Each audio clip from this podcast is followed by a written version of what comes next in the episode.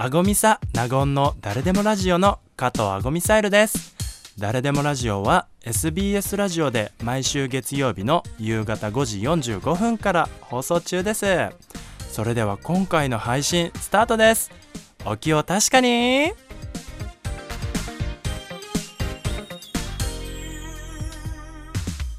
改めましてドラッグクイーンの加藤あごみサイルです。同じく名護アパッショナータでございます、えー本日はですね先週に引き続き性的マイノリティの当事者である小谷雫さんを迎えての放送ですが今週はリスナーの皆さんから届いているメッセージをですね小谷先生にもあの答えていただきたいなって思ってます、はい。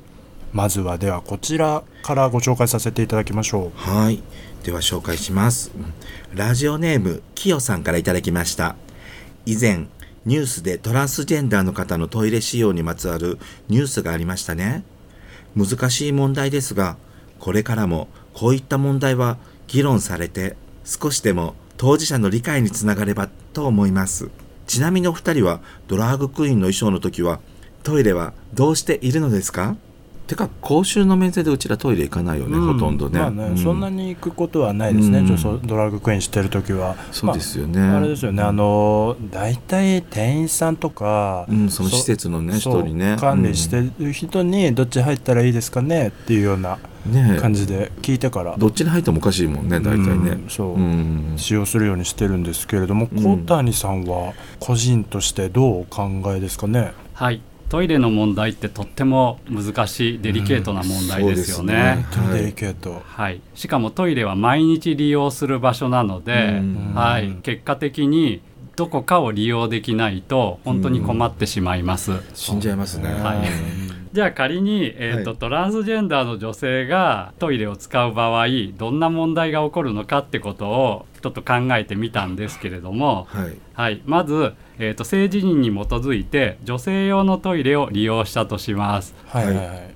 そうすると中にいる女性が、えー、と女装した男性が入ってきたということでうん。不審に思われて、うん。えー通報されてしまうということが起こりえます。やっぱりね恐怖に覚える人もいますもんね、はい。そうね、ん確かにね。で特に、えー、とその男性が入ってきたというふうに、えー捉えた場合に、はい。うんえー盗撮や性犯罪性被害を心配する声というのもそこに含まれてきます。はいですね、うん。はい、なので、えー性自認での、えー女性用のトイレは、えーまあ、排除すべきだという意見が、えーネット上を中心に結構今激しくなっているっていうのが実情です。そうねそうね。見よくますよね。見るよね、はえー、となので、えー、と先ほどお二人がおっしゃっていたように、うんえー施設管理者の人が、えーこちらのトイレ使ってもいいですよと言った場合には利用できるんですけれども、はい。うん。はい、仮に施設管理者が利用できないと判断さされた場合には、はい。うんえー性自認での女性用のトイレが、うん。えー利用できない。これはもちろんあの性自認が男性の方が男性用のトイレを利用できないということも十分起こりうる問題かなというふうに思います。そうね。うんでは性自認は女性の男性が、はい。うん。はい、あの男性用のトイレを利用したらどうなるかということを考えますと,、うん。えー、とはい。今度は、えーそのまま、ねえー、と着ている服装が女性なので、うん。もう女性だと思って中にいる男性たちが判断すると、うん。女性が間違って入ってきたあるいは、うん。えー女性がわざと入ってきたというふうに考えて、うん。そこでトラブルになる場合が考えられます。さらに、えっと女装した男性が来たと判断された場合には、えー男性用のトイレであっても不審者が入ってきたと判断されることがそう考えられるので、ですよね。はい、それもトラブルになるかと思います。うんはい。なんか人によったらね逆に襲われるんじゃないかとかね、そうね、はいそういう余計なことを、ね、男性でもやっぱりねうん。考える思い方もますよね。ねいらっしゃるね、はい、ちなみに私の経験で、えーはい。言わせていただきますと,、はい。はい。えー、と実際に、えー男性用のトイレを利用したこれ実は、えー、と私宝塚歌劇が大好きで 宝塚を見に行った時に、いいよね、女性用トイレが大変混んでいるという状況を目の当たりにしたんですけれども、はいはい。ただ、えー、と私は男性用のトイレを利用したところ、うん。うん。そこで、えー男性の方からなんでこちらのトイレを利用するのかというふうに、はい、注意を受けました、はい。えーつまり女性用のトイレが混んでいてずるして男性用のトイレに来るという女性も時にいるので、はい。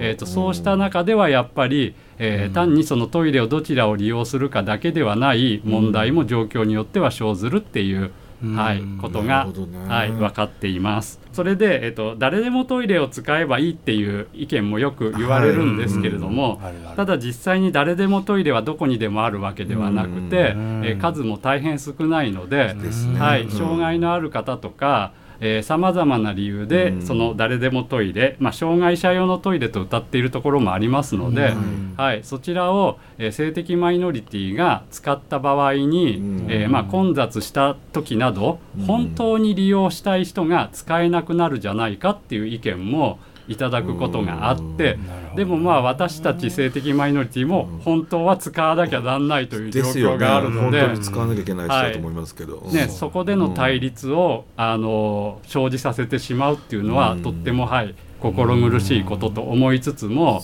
ね。はい、誰でもトイレなんだから誰でも使わせてほしいという、はい、そんなことも思いながらの,、はい、あの状況が生じます。うん。はい、ということで通常よく目にする女性用トイレ男性用トイレ、うん。え誰でもトイレどこを利用しようと思っても、うん。性的マイノリティ、まあ、特にトランスジェンダーの場合には、はい。はい、あの利用ができないつまりトイレは使,、使うことができないという状況が考えられます。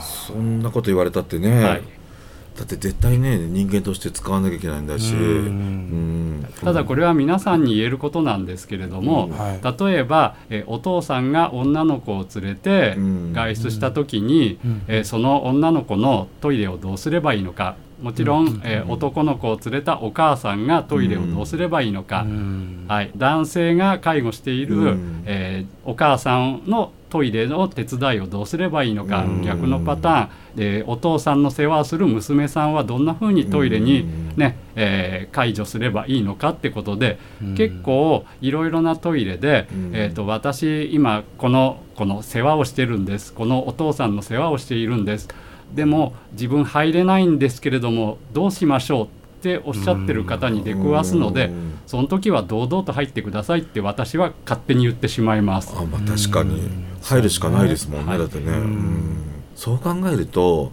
マイノリティとか関係なく、誰でもこれ起こりうるなんかそうね。問題ね。うん。ですよね。何にせよ私はもうなんでこんなこと考えなきゃいけないの？かってずーっと考えてる。本当に。うんね。だっておかしくない？だってねトイレ行くだけじゃん、はいはい。自分のそのねあのやらなきゃいけないことやらなきゃ死んじゃうようなことをただやるだけなのに、なんでそんなことまで考えなきゃいけないのかしら？ふんってすっごくだんだん思うの。怒ってきたなんだね。そう だからなんだろうその別にねな何回もこの番組で言ってるけど、うん。私たちを認めろなんて私はあの、ね別に、声を大にしてね、うん。言いたいわけじゃなくて、うん。ただ存在をいるよっていうのをみんなに知ってほしいんです、うん。でこういう存在してる私たち私たちがこうやって存在してる時は、うん。こういう障害があるんですよ。今日で言ったらトイレの問題。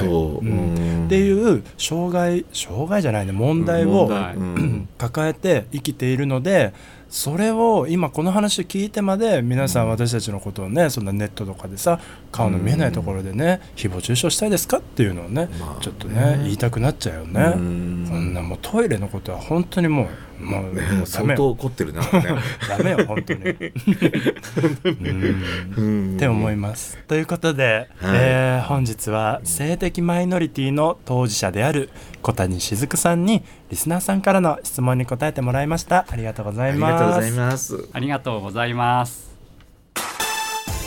あごみさなごんの誰でもラジオのなごアパショナタでございます。今回の配信はいかがでしたか？それでは次回もお楽しみに。ありがとうございました。